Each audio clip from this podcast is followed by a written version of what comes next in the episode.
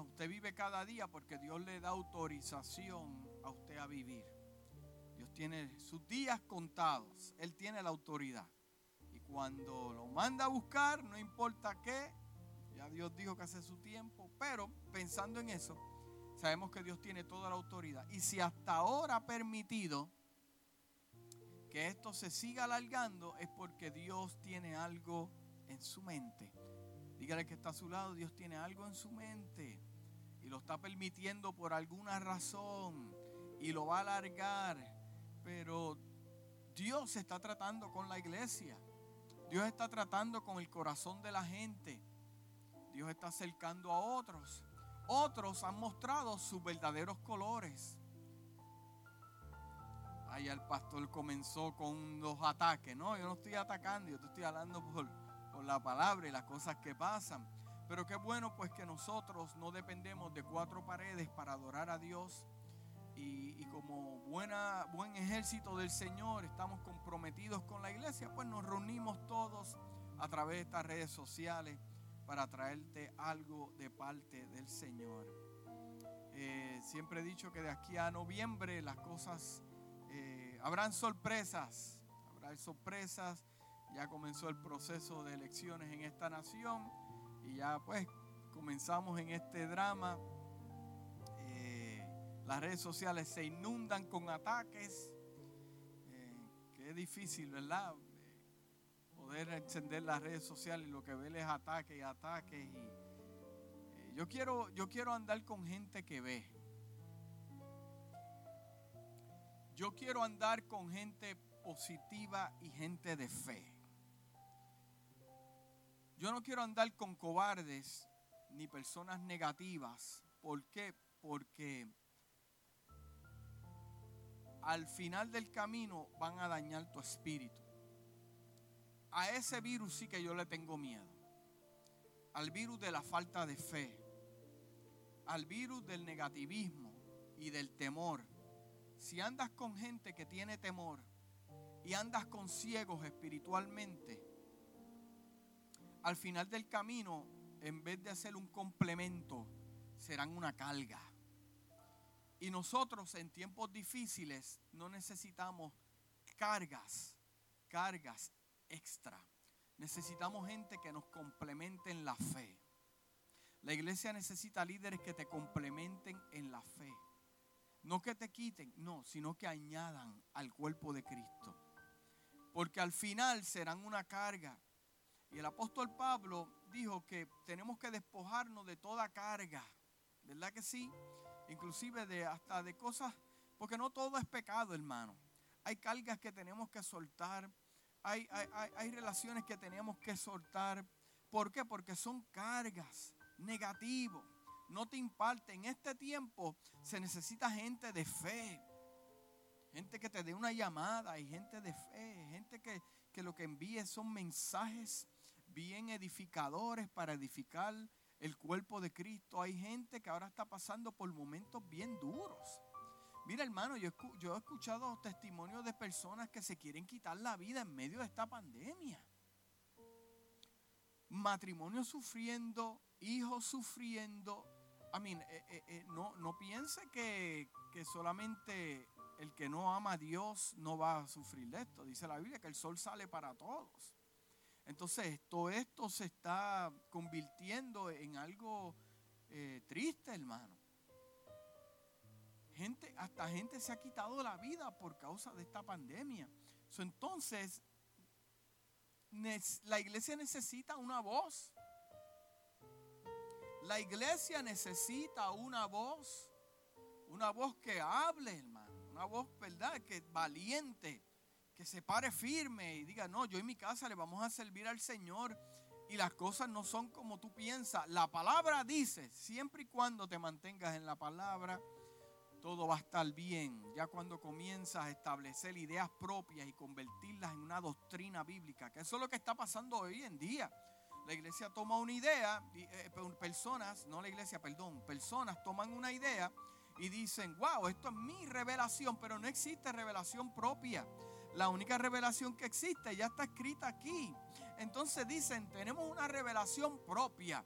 y la convierten en una doctrina. Mira hermano, la única revelación está en su palabra y si tú le ministras palabra al mundo, vamos a estar bien, pero la iglesia necesita tener una voz. No nos podemos eh, encerrar qué dirán, qué van a decir, qué van a hacer. Y, no, usted necesita estar firme en el Señor y llamar las cosas como son.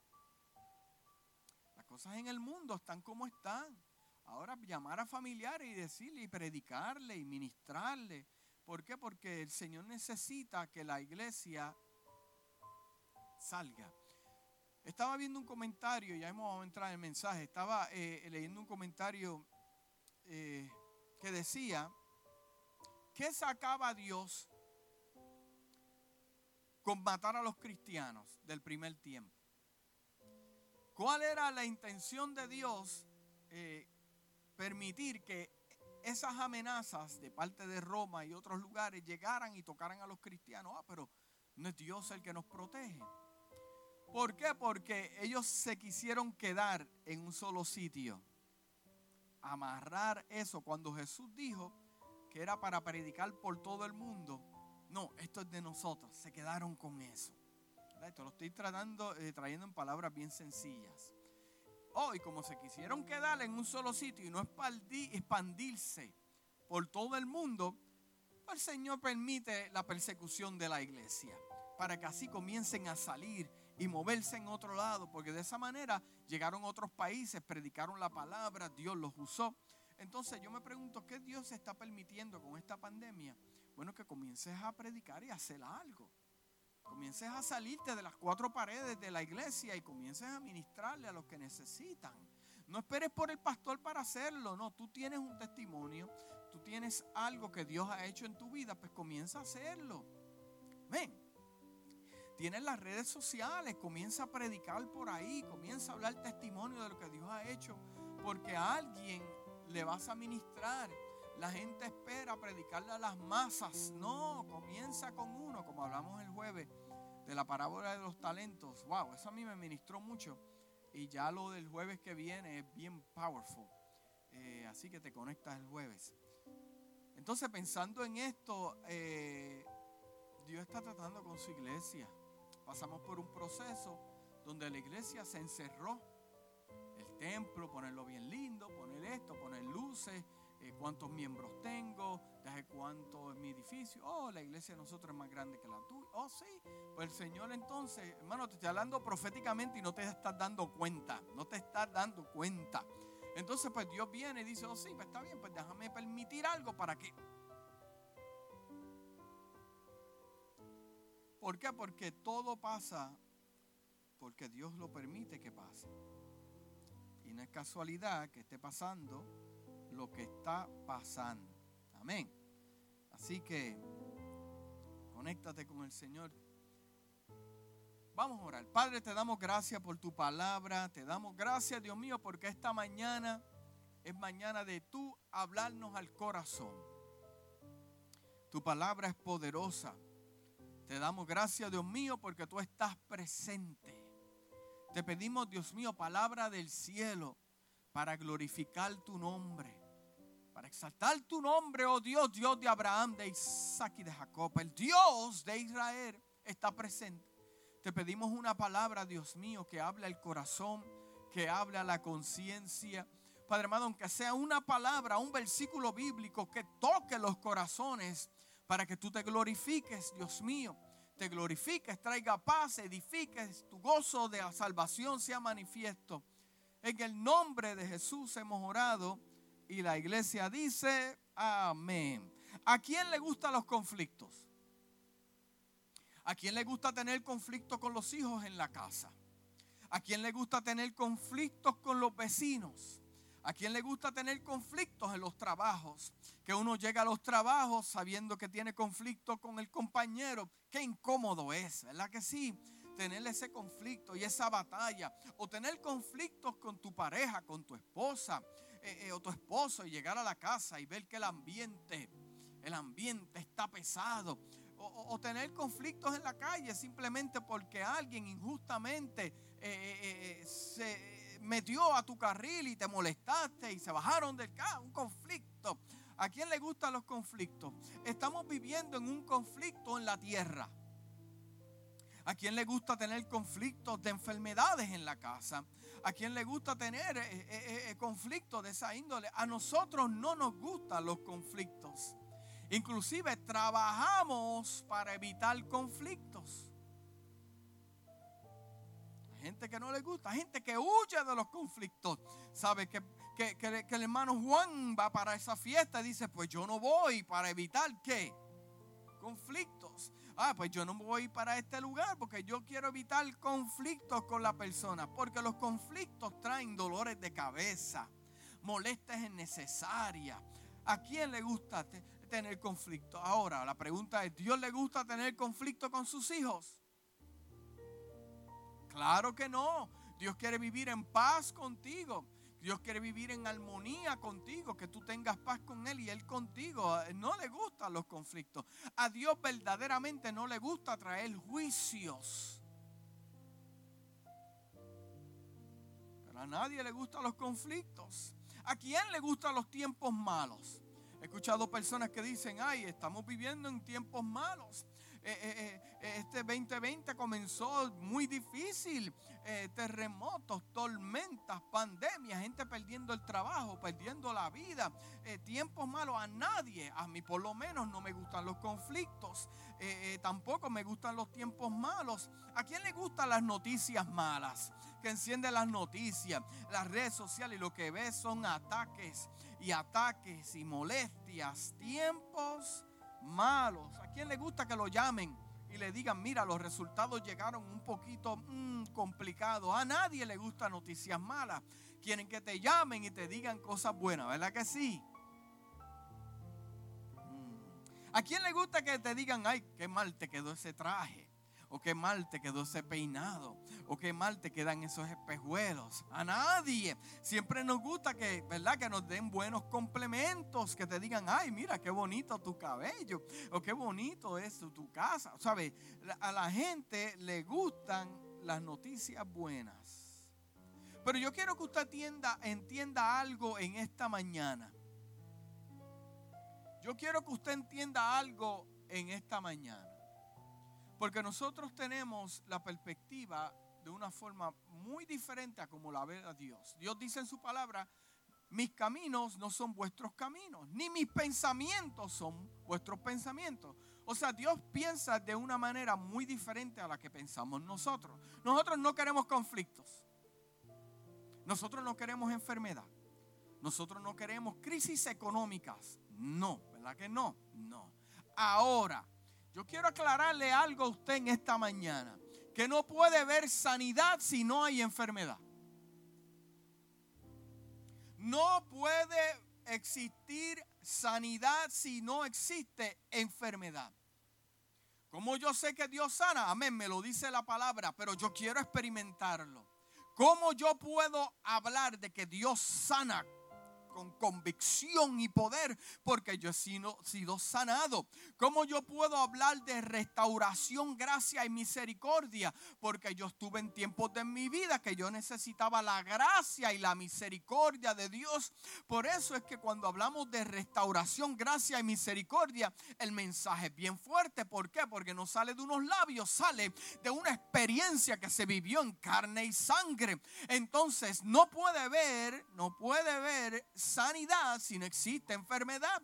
Entonces explícame eso, pastor. Por eso es que cuando llegan enfermedades a tu vida, usted se tiene que preguntar, ¿por qué me llegó esto? Mm, ¿Por qué me llegó esta enfermedad? O sea, no se puede manifestar la restauración si no experimentaste la destrucción no puede manifestarse. O sea que para uno poder hablar de restauración, restauración es restaurar algo que fue que destruido. No sé qué lo destruyó. Algo ocurrió. O sea, usted hablar de restauración es que usted vivió en un tiempo donde algo lo tocó. Algo llegó a su casa algo llegó a su matrimonio. Usted dice, mira, pastor, Dios restauró mi matrimonio. ¿Por qué? Porque habían conflictos. O sea, la restauración no se manifestó hasta que llegaron los conflictos. Y lamentablemente a nosotros no nos gustan las enfermedades, los conflictos. Pero entonces, ¿cómo podemos tener un testimonio si estas cosas no se manifiestan? Si la enfermedad no llega a tu casa, si la soledad no llega a tu casa, ¿cómo tú puedes decir de que Dios estuvo contigo en un momento de crisis, pero no lloraste? Eh, ¿Cómo tú puedes decir que Dios no se manifestó en tu vida si no hubieron lágrimas noche, que no pudiste dormir? ¿Cómo puedes hablar de este tipo de cosas si no sufriste? Porque una cosa se tiene que manifestar antes de que ocurra la otra. No puede ver, oh my God, esta me encantó calme el sudor. Esta me encantó. No puede haber victoria si antes no llega la batalla. No puede haber victoria sin que antes se manifieste la batalla. No estamos hablando de guerra. Escúchame bien. Abre tu oído. Estamos hablando de batallas. Hay un corito que decía en mi tiempo, batalla no es batalla, sino viene qué? Ahí está. Entonces, para yo poder tener victoria, yo tengo que caminar por valles de batalla y oposición. Pero al cristiano no le gusta esto. Al cristiano no le gusta la batalla. Al cristiano no le gustan las lágrimas. Pero siempre y cuando tú le digas a Dios, glorifícate en, en mi vida, Prepárate porque algo va a llegar, va a tocar a tus puertas. Porque si Dios se quiere glorificar, se quiere glorificar de un conflicto que estás teniendo.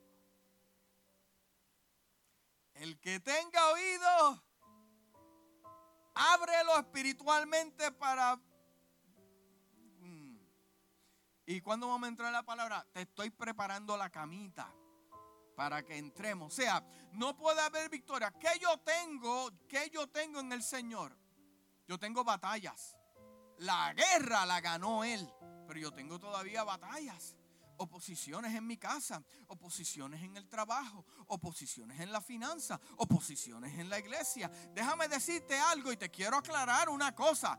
Eso no va a detenerse, no va a parar. Vas a tener problemas, vas a tener tiempos de bonanza, pero disfrútalo al máximo porque se aproxima otra batalla. Tienes que crecer. Dios te quiere restaurar, pero no te puede restaurar. No te puede dar la victoria, al menos que esas cosas toquen a tu casa primero. No podemos entender la magnitud de la paz sin tormentas, sin guerras y sin batallas. No podemos entender la magnitud de la paz que Dios nos da si no tenemos tormentas y sin guerras y sin batallas y sin conflictos y sin traiciones. No podemos entender la magnitud de la paz de Dios. O sea, yo tuve tormentas, usted tuvo tormentas, pero de momento llegó la paz de Dios. ¿Podrás decir que tienes paz en medio del conflicto más difícil de tu vida? Sí, porque el cristiano siempre quiere sonreír y celebrar y danzar en una piernita y que la nevera esté llena y que los biles estén pagos. Pero ¿cómo se puede glorificar Dios en tus finanzas si no llega una crisis? Si no te despiden del trabajo.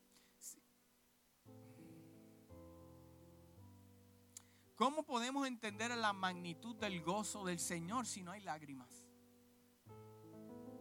¿Cómo podemos entender la magnitud del gozo del Señor si no hay lágrimas?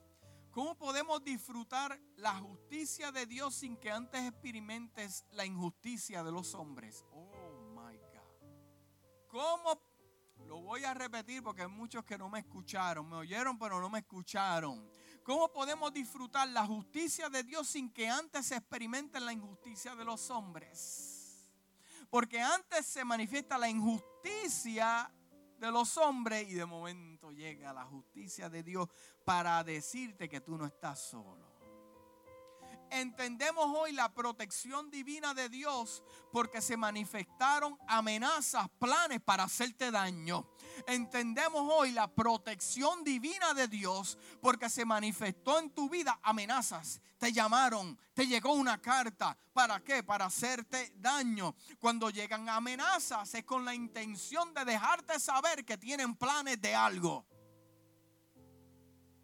Pero como hasta ahora Dios te ha cuidado, Dios ha guardado tu casa, ¿cómo tú puedes hablar de esas cosas? Porque llegó la amenaza. Entiende que una cosa viene primero y la otra después. Entonces, yo tengo que entender que todo obra para bien. ¿Por qué te dije estas cosas al principio? Para dejarte saber que todo obra para bien. Escucha bien, pero hay que aclarar este asunto. Vamos a aclarar. Y sabemos, estoy leyendo la nueva traducción viviente, que Dios hace todas las cosas. Yo voy a detenerme ahí, voy a tomarme un, break.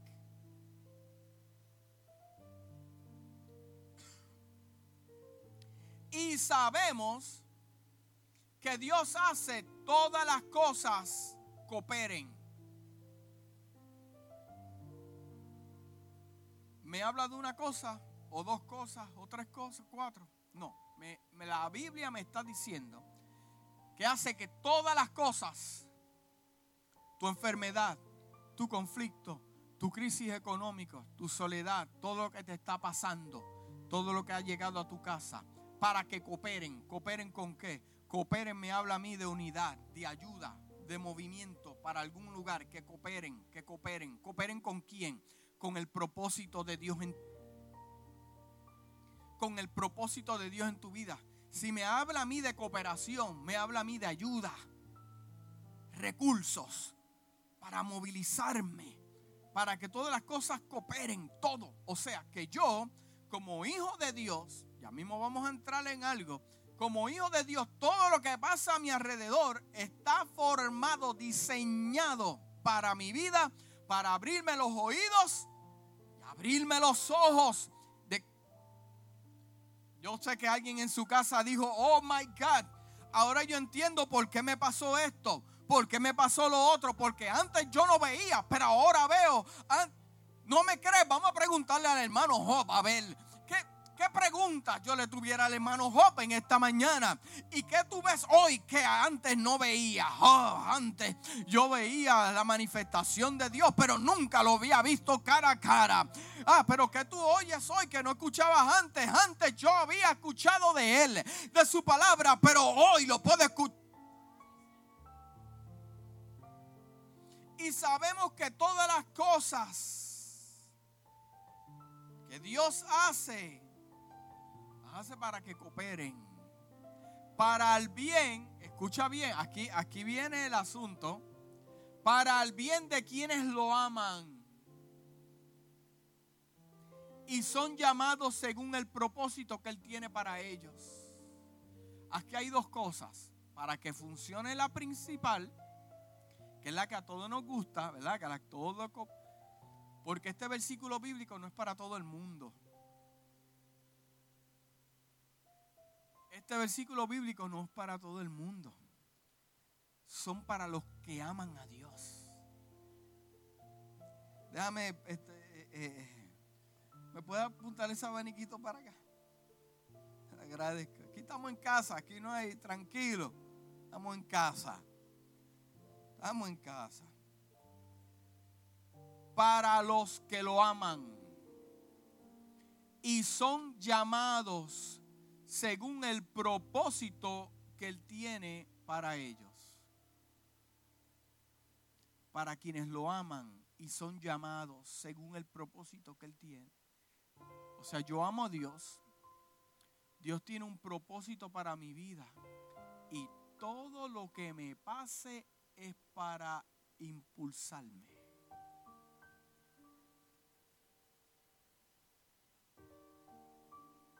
Yo quise profundizar en este versículo bíblico, gracias por el abanico. Quise profundizar en este versículo bíblico y mira lo que dice. Confiamos en que Dios puede organizar todo para trabajar hacia algo bueno. Oh my God. Estoy leyendo de la versión voz en inglés traducida al español. y confiamos en que Dios puede organizar todo para trabajar hacia algo bueno y hermoso cuando lo amamos y aceptamos su invitación de vivir de acuerdo a su plan. O sea, yo acepto el plan de Dios cuando yo verdaderamente lo amo. Entonces, estas cosas se hacen manifiestas en mi vida. Yo he escuchado este versículo bíblico usarlo para personas a través de las redes sociales, pero cuando vemos su testimonio, no da testimonio de que aman a Dios, pues no trabaja para ti. Entonces decimos, no, pero el versículo bíblico no lo podemos decir porque no trabaja para mí. Pero la pregunta es, ¿tú amas a Dios? Como hablamos el domingo pasado, amarás a Dios sobre todas las cosas. Y los que aceptan la invitación de acuerdo a su plan. Entonces Dios tiene la capacidad, escucha bien, la capacidad de transformar un desorden en orden. De un desorden a crear un orden. De permitir un gran conflicto simplemente, escucha bien, crear, permitir un gran conflicto. ¿Para qué? Para desarrollar nuestra fe. Segundo, para abrir nuestro entendimiento. Tercero, para crear un despertar. Del cuarto, para sanar los sordos espirituales y sanar los ciegos espirituales. Tú puedes andar con alguien y esa persona ser un sordo espiritual puedes andar con alguien y el que anda contigo es un ciego espiritual. Tú ves, pero ellos no ven. Entonces, Dios hace estas cosas. ¿Para qué? Para sanar los, los más que me gusta, los sordos espirituales y sanar los ciegos espirituales. Ahora, yo quiero buscar la definición de ciego. Vamos a entrar en la palabra, hermano. Cógelo con easy definición de ciego es la siguiente. Que no es capaz de percibir. Capaz de percibir. Fíjese que no me da la definición ciego espiritual o ciego físico. Simplemente me habla que no tiene la capacidad de percibir. O sea, si yo no tengo la capacidad de percibir, entonces yo no tengo la capacidad de juzgar que no tiene la capacidad de percibir, entonces un ciego no puede ver un camino. Un ciego no puede ver hacia dónde se dirige. Un ciego espiritual tampoco sabe hacia dónde se dirige. Entonces, no es capaz de percibir, comprender o darse cuenta de una cosa que está siendo patente y manifiesta. Oh my God no tiene la capacidad de comprender, darse cuenta de una cosa que es patente y manifiesta.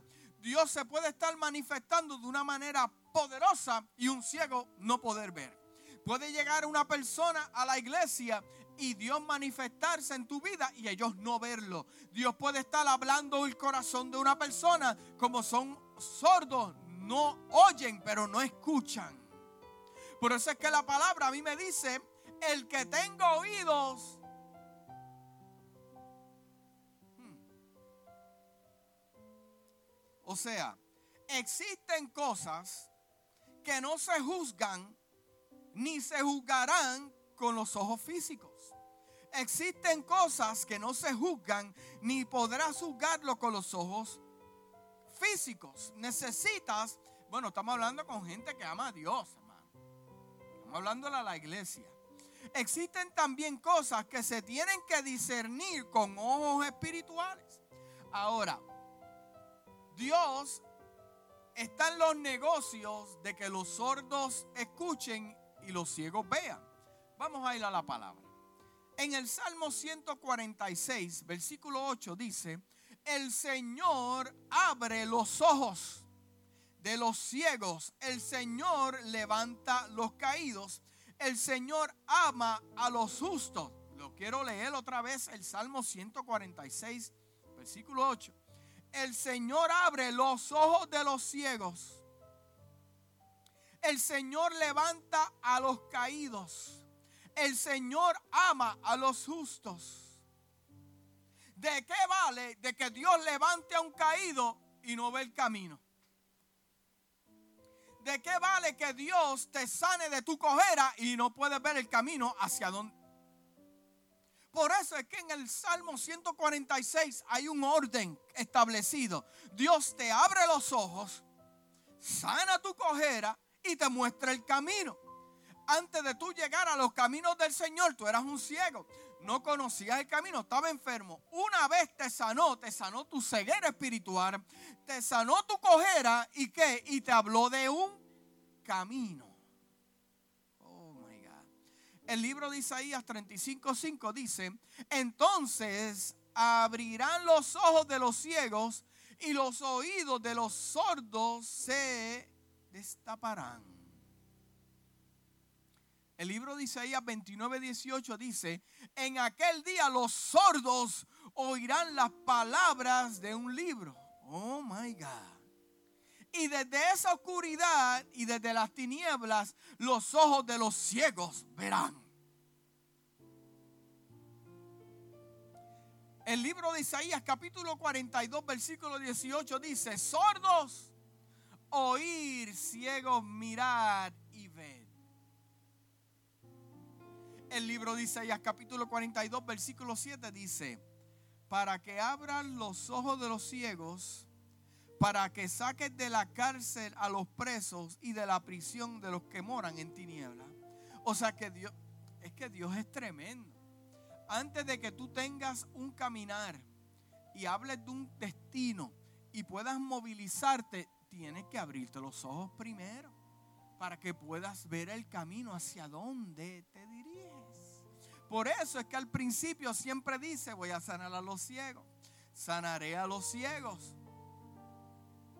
El libro de Lucas capítulo 22 dice, y respondiendo él les dijo, ir y comer, y, perdón, ir y contar a Juan lo que habéis visto y oído.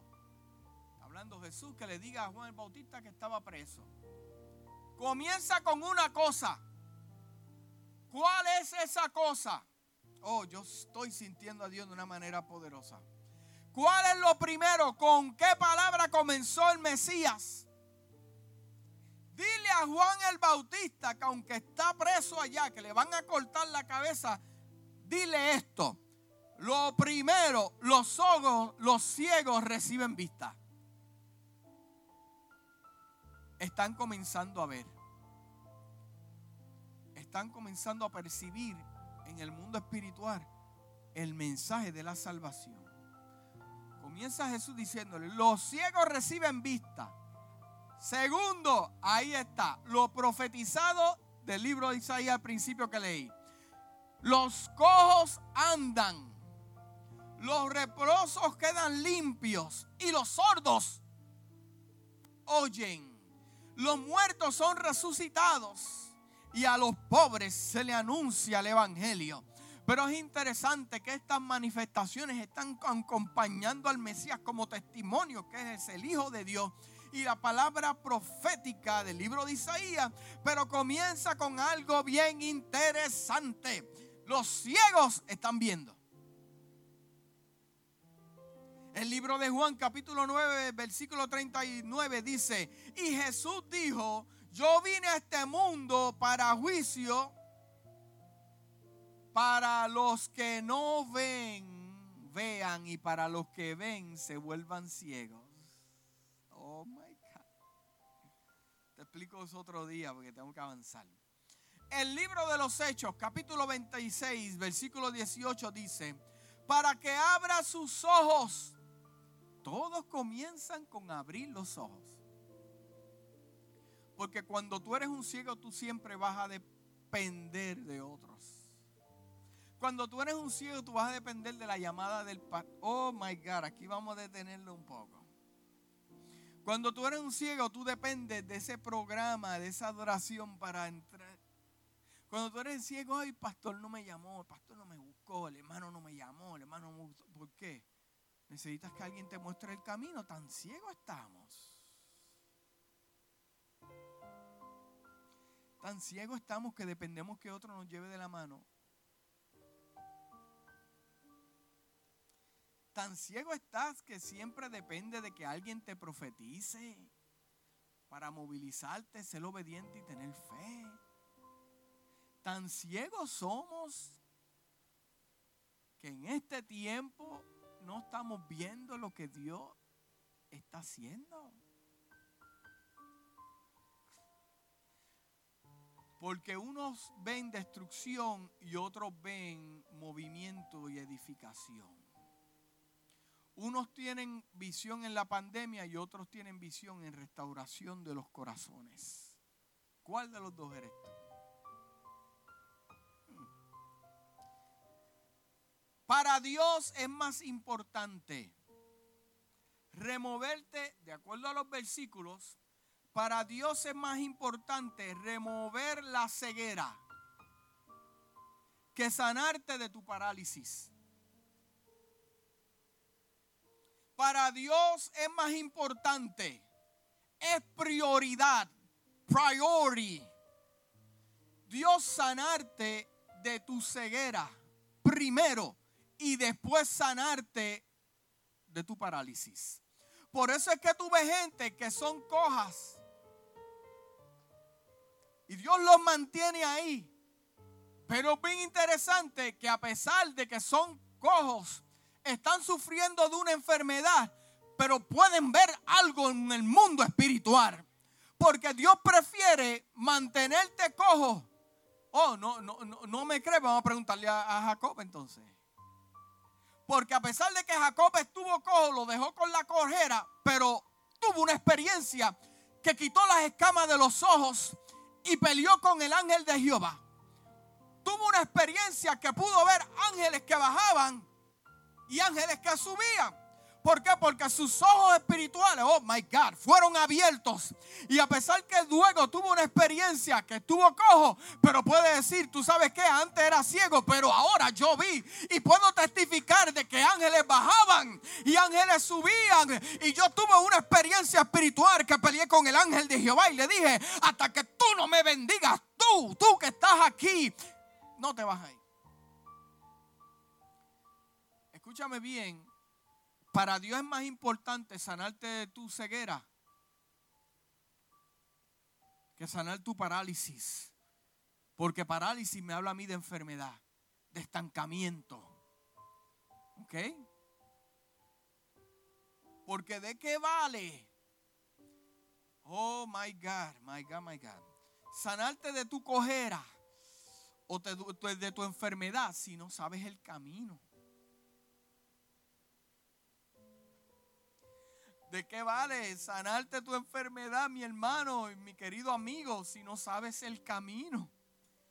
¿Hacia dónde vas a ir con tu cojera? Prefieres abrirte los ojos y que sigas caminando. No hay casualidad que el Señor le dijo a los diez leprosos, mire, vayan allá y preséntanse al sacerdote. Si tuvieran leprosos y ciegos, ¿qué es lo primero que el Señor le iba a sanar? Para que caminaran. Estamos aquí meditando en la palabra. La ceguera y después la lepra.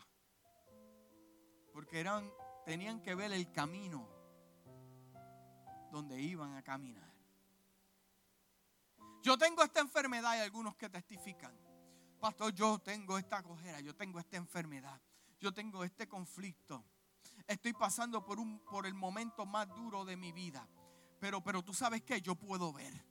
Hay gente que, que está testificando en esta mañana. Yo tengo esta enfermedad, pero yo puedo ver. Sé que me encuentro donde no quiero estar, pero tengo la capacidad de ver con mis ojos espirituales que tengo una oportunidad que me va a llegar. No la veo, pero yo sé que me va a llegar. Hermano querido, en esta mañana, yo sé que Nuevo Amanecer está pasando por un momento, no de crisis económica, no, Dios no está dando semillas, sino que no nos podemos reunir. Y yo como pastor, yo sé de que sé de que sé y estoy estoy seguro de que Dios está preparando una casa poderosa, transformando corazones, quitando las escamas de los ojos.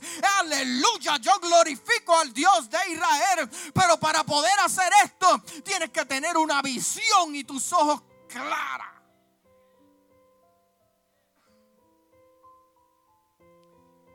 Dice, yo no me encuentro donde quiero estar. No. Pero yo puedo ver en mis ojos que una oportunidad llega. Yo no sé cómo va a pasar esto, pero yo sé de que la oportunidad ya está formada. Yo sé de que esa puerta se va a abrir. Tú puedes estar en tu casa en una situación y la esposa decirle al esposo, mira, estate quieto. Porque yo sé que la oportunidad, Dios va a abrir la puerta, Dios nos va a sanar, Dios nos va a permitir eso.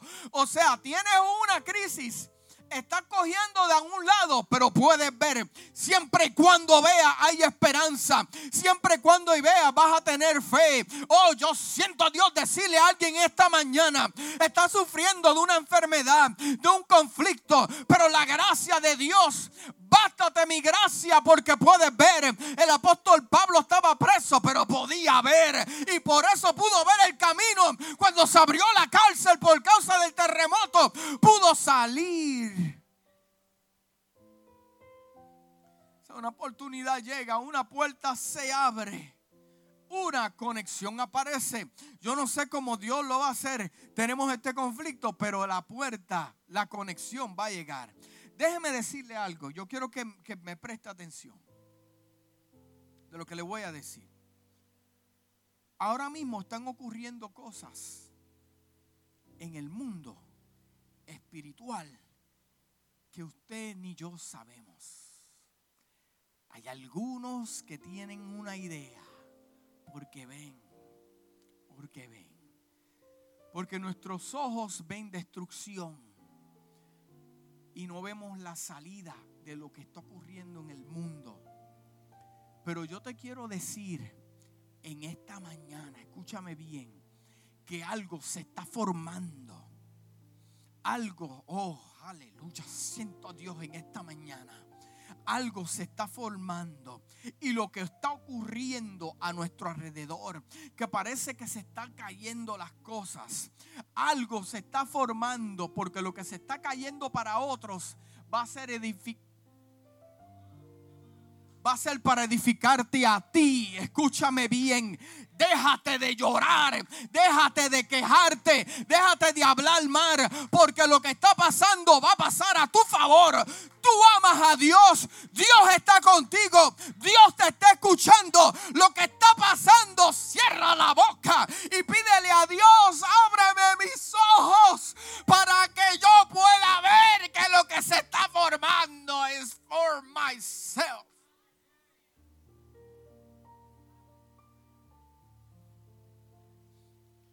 Siempre le testifico a la iglesia para aquellos que no han escuchado esto. En mi trabajo, cuando yo tenía un trabajo secular, votaron a medio mundo. Y yo temblando, y dije, ¿qué es esto? Y quedaba tres y me dijeron, no, se quedan contigo. La otra semana los votaron a los otros dos y me quedé yo solo en el departamento. Lo que yo no sabía era que estaban restaurando todo el departamento y yo era el manager sin saberlo. Entonces, ¿cómo tú me puedes explicar eso? Porque Dios tiene cuidado de sus hijos. Cuando terminó la limpieza, que el, que menos que yo pensaba iba a ser el jefe, me dijo, no, ven aquí, me llevó a la oficina. Y yo temblando, yo, ¿cómo voy a pagar los carros? ¿Cómo voy a mantener a mis hijos? Que yo, Tú eres el manager del departamento de ahora en adelante y aquí tienes un aumento. ¿Cómo yo puedo ser prosperado en un momento de conflicto que a mi alrededor dice una cosa, pero se está activando algo para mí, beneficios míos? Por eso ten cuidado con lo que estás hablando. Mira, no te deprimas más. No te rompas la cabeza más. No dejes de estar llorando tanto. No pienses tanto. No no pienses tanto porque las cosas van a llegar en envolturas de regalo de parte de Dios que tú nunca pensaste ni el color ni cómo iba a ser el lazo. No comentes más. Toma control de tus emociones.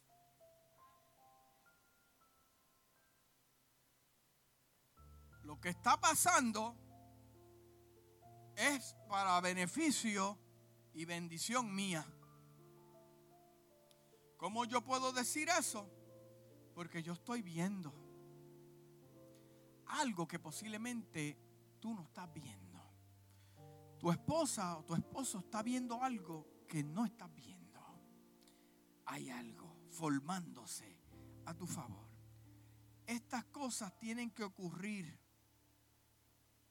Lo malo tiene que ocurrir para que el tiempo de Dios sea manifiesto.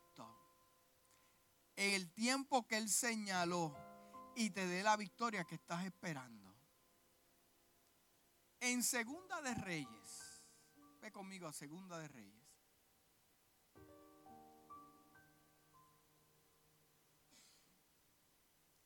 Segunda de Reyes nos habla nosotros de un conflicto.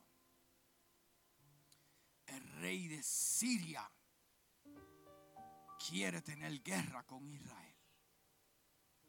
El rey de Siria se reúne con sus generales, se reúne con su gente de confianza y dice, te estoy resumiendo la historia, vamos a atacarlos este día, vamos a movernos este día, vamos a hacerlo de esta manera, secreto. El rey de Siria reunidos con su comitiva. Pero cada vez que los van a atacar al pueblo de Israel, el pueblo de Israel no está ahí. Vamos a atacarlos en la mañana, ellos no están ahí. Cogen sus cabañas y se mueven. Cogen sus caballos y los mueven. Y llega el ejército preparado para la batalla y no están ahí. ¿Usted sabe lo que Dios está haciendo? Desgastándolos mentalmente. Desgastándolos mentalmente.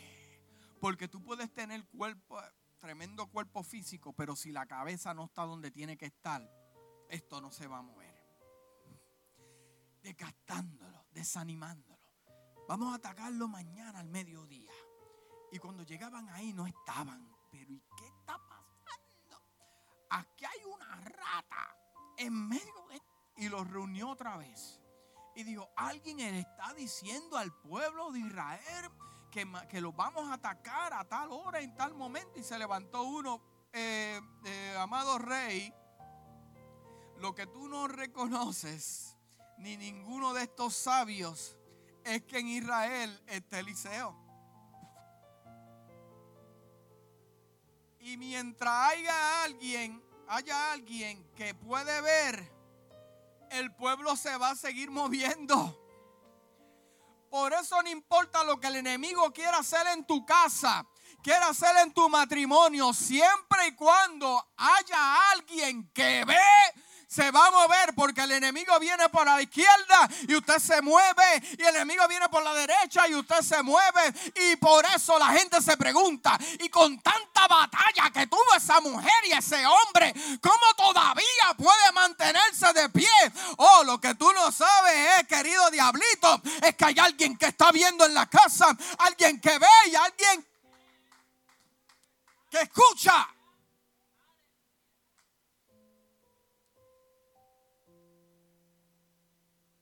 Es que ahí está Eliseo. Eliseo está ahí. O sea, no mates a ninguno de tus generales, no mates a ninguno de los tuyos. Eliseo está ahí. Ah, pues, ¿qué tenemos que hacer? No te enfoques en el ejército. Hay que buscarlo a él. Al que ve. Al que está pendiente al que ve. Por eso que, al que a los que ven tienen las batallas más grandes. Porque siempre y cuando a mí como pastor me desenfoquen y me quiten ese norte, el pueblo perece.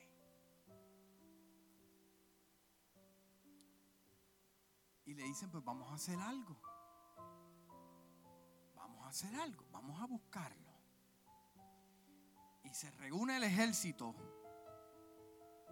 Entonces está el siervo de Eliseo al lado, temblando. ¿Y qué vamos a hacer ahora? Nos vienen a matar. Te vienen a matar a ti porque la noticia llegó, el visionario vio, ah, vienen para acá. Y todo el mundo temblando. Y todo el mundo temblando. Y todo el mundo asustado. Y viene Eliseo, dice, Dios mío, Dios mío. Y le dice al siervo, mira, más están con nosotros a nuestro favor, a nuestro lado que los que están allá para que vienen para atacarnos a nosotros. Entonces yo como hombre y mujer de Dios, yo tengo que entender que Dios está a mi lado. Dios está a mi favor. Ah, pero estoy enfermo, pero se quiere glorificar. Ah, pero tengo esta crisis económica, pero Él se quiere glorificar. Entiende bien eso. Pero para poder entenderlo y despertar de ese sueño, levántate tú que estás durmiendo. Para poder entender esto, yo tengo que ver las cosas como las ve Dios. Entonces, se reunió todo el ejército. Están todos esperando todos esperando el momento de la señal de ataque. Y Eliseo tranquilo, déjame ver lo que dice Hashem. Vamos a ver, vamos a ver lo que dice Dios. Y el siervo temblando. El siervo es el que lo cuida. El siervo es el que le trae la agüita. El siervo es el que le trae el pañito. El siervo es el que le trae la Biblia. Lo cuida. Y ese es el que está temblando. Y Dios ora y le dice, Dios mío, que este hombre pueda ver lo que estoy yo viendo, lo que yo estoy observando. Y de momento dice la palabra del Señor que los ojos del siervo fueron abiertos y vieron un monte, grandes personajes espirituales con llama de fuego al favor del pueblo de Israel y de Elías. Eso es lo que el pueblo de Dios tiene que ver lo que está ocurriendo hoy. No, pero hay una pandemia. La iglesia se... No, la iglesia no fue diseñada para ser destruida. No hay pandemia, ni infierno, ni enfermedad, ni virus que daña a la iglesia. Por eso es que tienes que estar parado. Pero pastor, ¿qué yo tengo que hacer? Preocúpate de ver el camino. Eso es lo que tú tienes que hacer. Orarle a Dios para que tus escamas se caigan y no seas ciego, un cristiano ciego. No puede ver un cristiano ciego.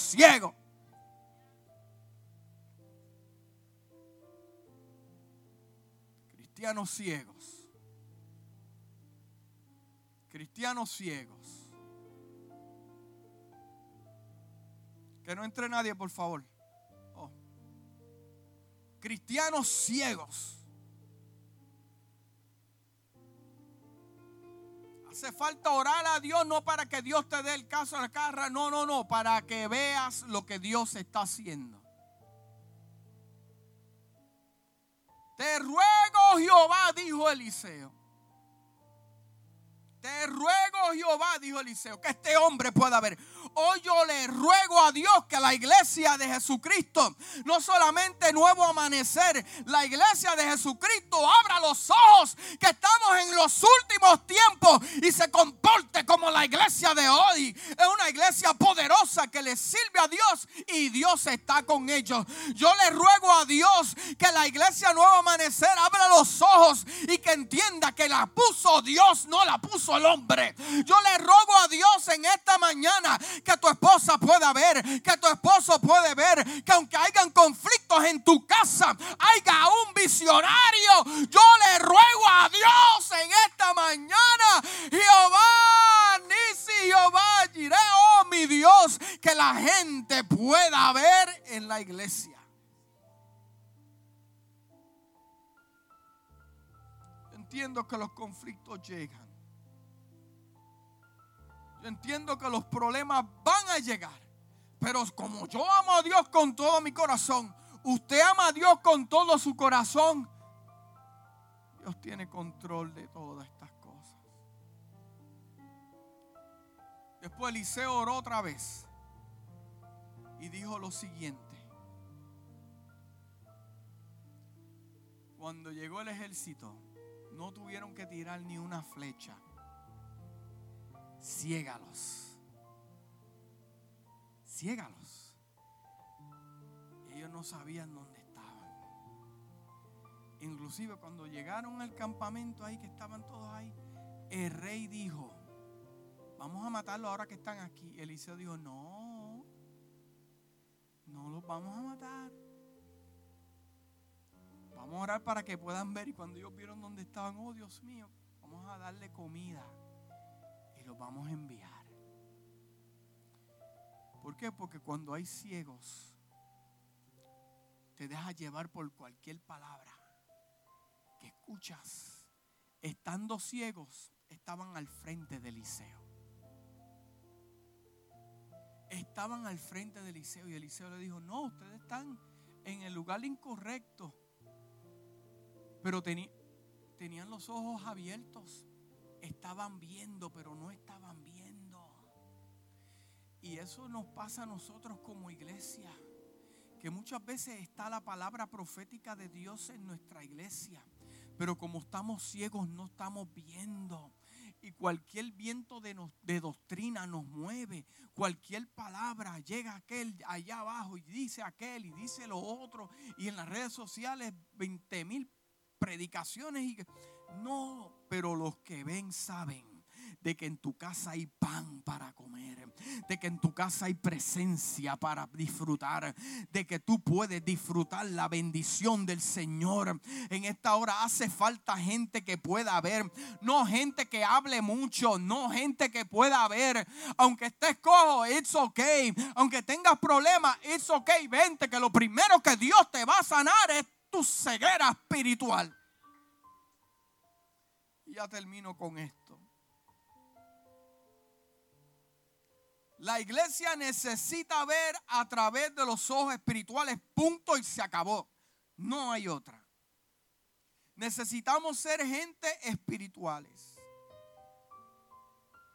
Gente que podamos ver. No pueden existir gente trabajando en el Evangelio que sean ciegos. No. No pueden haber líderes ciegos. No pueden haber ministros ciegos.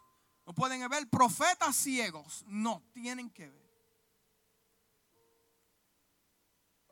Iglesia, observa lo que está ocurriendo a tu alrededor.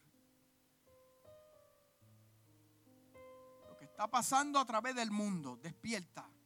Que puedas ver. Abre tus ojos lo que está ocurriendo con el pueblo de Dios. La pregunta que yo le voy a decir a la iglesia, que fue la que Dios puso en mi corazón. ¿Hasta cuándo la iglesia va a seguir con su ceguera espiritual? ¿Hasta cuándo la iglesia va a seguir con su soldera espiritual? Dios sigue hablando. Dios sigue ministrando. Oímos, pero no escuchamos. Vemos que Dios está trabajando, pero en sí no lo tomamos en cuenta. ¿Hasta cuándo vamos a seguir con nuestra ceguera espiritual? ¿Por qué tú predicas este mensaje? Fue el mensaje que Dios puso en mi corazón. Porque ya los tiempos son muy, muy peligrosos. Abre tus ojos para que puedas ver. Y aquellos que pueden ver, aquellos que pueden decir, yo veo, pastor, yo sé, yo entiendo, mi espíritu lo entiende, yo veo. Pueden decir algo, Dios va a hacer de esto, porque para los que aman a Dios, todas las cosas trabajan para bien. Para aquellos que tienen propósito. Tú tienes propósito en tu vida.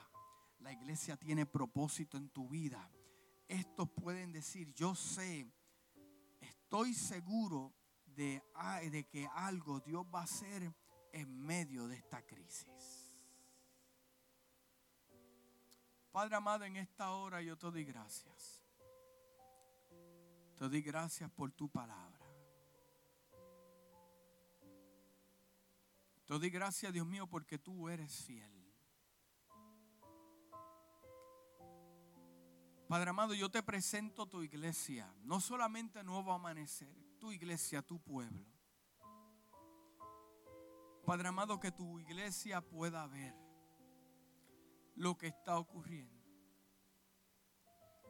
No solamente, Dios mío, que sane nuestra ceguera también, Dios mío, nuestro conflicto de no escuchar.